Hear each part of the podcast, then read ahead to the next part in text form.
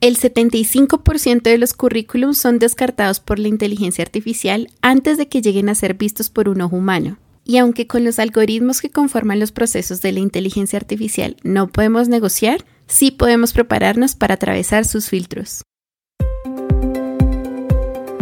Hola, mi nombre es Caro González y te doy la bienvenida a Empleablemente, un podcast de UTEL Universidad. Aquí podrás encontrar todo sobre tendencias de empleabilidad, emprendimiento y mejores prácticas profesionales.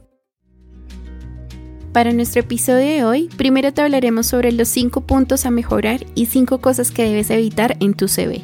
Luego, María Ercoreca nos contará sobre las mejores prácticas a seguir para vencer los filtros de inteligencia artificial, los cuales son usados por reclutadores a nivel mundial. Avancemos con la primera sección. 5 puntos que debes mejorar y 5 cosas que debes evitar a toda costa en tu CV. El primer punto que debes mejorar en tu CV es que incluyas un resumen ejecutivo. Créalo con dos frases que resumen tu perfil profesional, pero que sobre todo sinteticen en pocas palabras tus fortalezas. Es un texto breve, pero atractivo y con carácter. Vamos con el segundo. Información detallada. Es necesario que ésta sea clara, realista y que con una breve descripción de la posición desempeñada en cada empresa definas muy bien tus funciones y responsabilidades.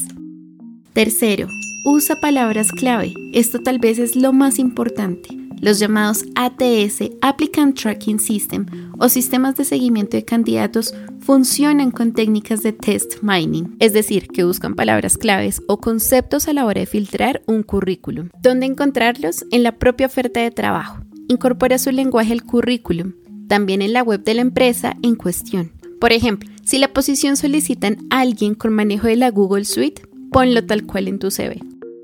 Cuarto punto, el formato. A la hora de exportar el currículum, los formatos .doc y PDF son los más habituales. Este último puede dar problemas a la hora de exportar el texto por parte del software. Si la oferta no da instrucciones precisas del formato, es mejor que uses el .doc. Y el quinto punto, añade hipervínculos. El currículum debe ser breve, una página, pero podemos ampliar la información añadiendo hipervínculos como enlaces a otras páginas, desde plataformas como LinkedIn a otros proyectos o incluso artículos publicados en redes profesionales y blogs. Y así podemos dar por hecho que la inteligencia artificial no omitirá tu CV. Ahora vamos con las 5 cosas que debes evitar durante la construcción de tu CV. Número 1. Nada de gráficos o tablas. A menudo la máquina no los puede interpretar, lo que significa que toda la información que contenga se perderá. Número 2. Ojo a las erratas. Si una palabra está mal escrita, la inteligencia artificial no podrá interpretarla. Y si escribes algo en los pies de página, tampoco lo leerá. Tercero, no hagas trampa. Hay quienes utilizan trucos para incluir palabras escritas en blanco, de manera que son invisibles para el ojo humano. Eso no es buena idea, ya que la inteligencia artificial convierte todo a texto y el currículum quedará ilegible. Tampoco hay que exagerar con las palabras claves. La repetición de términos resta puntos. Cuarto punto. Sonará extraño, pero no y no es. El currículum debe presentar un guion estándar para que la inteligencia artificial lo interprete correctamente. Incluye información de contacto, un pequeño sumario de dos frases, la experiencia laboral, tu educación y títulos, incluso si quieres otras aptitudes. Hay una gran multitud de plantillas gratuitas y de pago de currículums pensadas para la inteligencia artificial. Úsalas. Y por último, cuidado con las redes sociales. Si tu perfil de Facebook está lleno de fotos de las últimas fiestas, es mejor que quede por fuera del alcance de la inteligencia artificial. Así que ya lo sabes, prueba estos tips y mejora tus oportunidades de avanzar en tus procesos de selección. Ahora, en esta segunda parte del episodio, invitamos a María Ercoreca, profesional con más de 25 años de experiencia en todo el tema de búsqueda de trabajo. Ella actualmente está en Bilbao es fundadora y CEO de Ercoerica Consultores, empresa que trabaja en todo el tema de acompañamiento y formación en la búsqueda de empleo. María, muchas gracias por acompañarnos en este espacio de Empleablemente. Queremos preguntarte qué criterios se utilizan para diseñar los algoritmos de selección de personal con inteligencia artificial. Muchísimas gracias a ti, Carolina, un placer.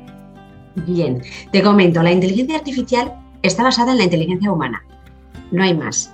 Entonces, eh, la inteligencia artificial lo único que hace es recoger datos. No mm, es, una captura de datos. Entonces, eh, solo tenemos que pensar cómo lee un currículum un ser humano. ¿De acuerdo? Entonces, porque funciona exactamente igual. Em, ¿qué, ¿qué, tiene que tener un currículum o un perfil de LinkedIn? Aquí hablamos de LinkedIn, lo hemos comentado antes, eh, Carolina, em, para que sea leído o, que pase ese primer filtro. Bien, está la estrategia SEO, ¿vale? La de las palabras clave, las keywords. De acuerdo, eh, para hacerlo bien, tenemos que conocernos muy bien, primero de todo. Entonces, eh, una vez que te conoces, que sabes qué, qué haces, qué haces bien, porque lo que no haces bien no, te interesa ni a ti publicarlo ni a nadie verlo, ¿de acuerdo? Entonces, ¿en qué eres bueno? ¿En qué eres buena? ¿Qué haces? ¿Cómo lo haces? ¿Para qué lo haces? Todo eso, cuando queda bien plasmado en un currículum, en un perfil de LinkedIn, siempre pensado en tus palabras clave, esas palabras clave van a ser recogidas tanto por un profesional como por la inteligencia artificial. Hoy en día yo ya he preparado a profesionales en las entrevistas online. Entonces, eh, les explican, va a aparecerte un contador en tu pantalla. Y entonces el profesional que está siendo entrevistado dice, vaya, cuanto más hable, mejor. Y yo digo, no, cuanto mejor hables, mejor. Que están contando tus palabras, sí, pero esas palabras la inteligencia artificial las está clasificando de acuerdo con la oferta de empleo en la que tú estás postulando o el perfil que es necesitado por esa empresa. Un humano le ha dicho las palabras clave para eh, seleccionar a un recién egresado de ciencias económicas o de ciencias empresariales es economía, contabilidad, finanzas, financiero, por ejemplo, ¿vale? Entonces, de esas mil palabras que tú puedes decir en una entrevista, la inteligencia artificial las va clasificando, ¿vale? Y va apuntando. Por lo tanto, establece un tanto por ciento y dibuja un mapa de palabras. Ese mapa de palabras es es lo que hace es objetivizar la entrevista que realiza un profesional. Por lo tanto, la inteligencia artificial eh, hay que conocerla y hay que utilizarla y utilizarla bien. Si tú sabes que hay inteligencia artificial, la fase esta de autoconocimiento tiene que ser brutal y tienes que mirar que contraste también con la oferta, con lo que está solicitando la otra empresa y que haga match. Y si hace match, vas a pasar la inteligencia artificial como también pasarías la inteligencia humana, pero de esta forma es muy objetivo. Bueno, y ahora que, mencionas ese tema de autoconocimiento y que la inteligencia artificial es más como una ayuda, ¿qué aspectos podríamos nosotros tener en cuenta para evitar posibles sesgos eh, en la selección de personal con inteligencia artificial?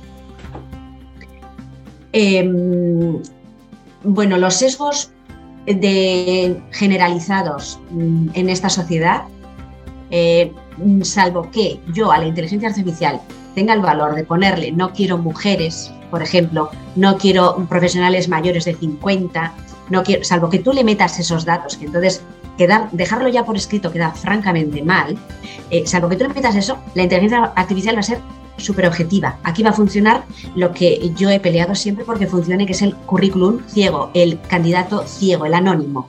Entonces, para eso va a ser fantástico fantástico, porque a la inteligencia artificial le da igual. Eh, no analiza, eh, hombre, puede adivinar por mi perfil eh, que, no tengo 25 años. Claro, porque empieza, uy, va, la experiencia no puede haber nacido después de la experiencia que marca, ¿vale? Y puede hacer el cálculo, pero exactamente igual que lo hago yo. Em, la inteligencia artificial no va a ver lo que puede ver un reclutador, que puede ser quizás un sesgo de raza, género, aspecto físico, ¿vale? Esos no, porque esos está muy bien que esté la inteligencia artificial, ¿vale? Es perfecto, la edad, es perfecto que esté la inteligencia artificial. Y ahora yéndonos como hacia el otro lado, ya no tanto de empleados, sino de empleadores, el área de recursos humanos, ¿qué ventajas o qué desafíos crees que presenta pues, la selección de personal con inteligencia artificial frente a métodos tradicionales y que a, a lo largo de los años han pasado? ¿Qué opinas de esto? Mira, eh, puede hacer eh, yo, por ejemplo, eh, utilizando LinkedIn para hacer un proceso de selección, ¿vale? Yo publico un anuncio y, me, responden 400 personas. No puedo manejar 400 perfiles. Entonces, que la inteligencia artificial me haga un filtro es brutal. Pero un filtro que yo voy a poner y va a ser un filtro eh, a mi favor y a favor de los profesionales. Quiero decir, porque muchas veces los profesionales escriben, eh, eh, ah, bueno, es que como es una empresa de tecnología, pues igual quieren ingenieros y yo igual estoy pidiendo una recepcionista y me escriben ingenieros. A ver, ¿qué pasa? Entonces, que yo pueda utilizar la inteligencia artificial para hacer ese filtro con un colador y que se pasen solamente los que cumplen, etcétera, ¿no? ¿Qué hace? que, que todo sea mucho más ágil, que sea todo mucho más rápido, y que yo no esté cansada cuando llegan los candidatos. Y, entre todos los candidatos se me cuela uno y que yo le diga, mira, ¿qué pintas tú aquí? ¿Vale? ¿Qué haces tú aquí? ¿Vale? Y, entonces, y que esas personas reciban un mensaje automático realizado por inteligencia artificial y que diga, no, no eres el perfil, eh, estarás aquí en la nube cuando ese perfil salga y ya utilizaré la inteligencia artificial para que vuelva a salir. ¿Vale? Entonces, eso será mucho más rápido, por una parte. Por otra parte, em, el anonimato. La inteligencia artificial puede servir para, hacer un sesgo anónimo sin tener en cuenta eh, pues los sesgos típicos que son edad, género, raza e incluso aspecto físico, ¿vale? O incluso alguna discapacidad, ¿vale? Y entonces dices tú, eh, para eso es muy neutra la, la inteligencia artificial y no creo que haya ser humano que sea capaz o tenga la poca vergüenza de escribir no quiero que tal, tal. Y además, ¿cómo adivina? En término inteligencia artificial, alucinaría, ¿vale? Alucinaría la inteligencia artificial y ya, ¿cómo voy a detectar yo si es de raza negra? ¿Cómo voy a detectar yo si es un hombre o una mujer si no me ponen el nombre? ¿Me explico? Entonces, y la edad, bueno, puedo más o menos, pero no pido la fecha de nacimiento. O una discapacidad, si no lo ponen, ¿cómo la adivino? O sea, eh, no adivina la, inteligencia artificial, no adivina, ¿vale? Entonces, puede agilizar muchísimo puede eh, incluso servir para dar feedback a los, a, las, a, los candidatos y a las candidatas, que muchas veces dicen, ¿qué ha pasado con mi candidatura? ¿Vale? Puedo yo ponerle información a la inteligencia artificial para que responda a, los candidatos de acuerdo a su perfil y de acuerdo con la oferta y tal, mira, pues no, no cumples tal requisito, por eso no te, no te cojo, no cumples tal otro, o sí cumples, pero eh, tengo gente mejor, y que puedan tener feedback y que, y que tú sepas cómo está tu candidatura, porque el no tener feedback mm, mm, eh, desconcierta muchísimo a los candidatos, ¿vale? Y entonces, y acortaría el tiempo también entre que yo recibo, eh, porque claro, leerme 400 perfiles puedo tardar una vida. Entonces, bueno, leo igual los 100 primeros hasta que encuentro candidaturas suficientes.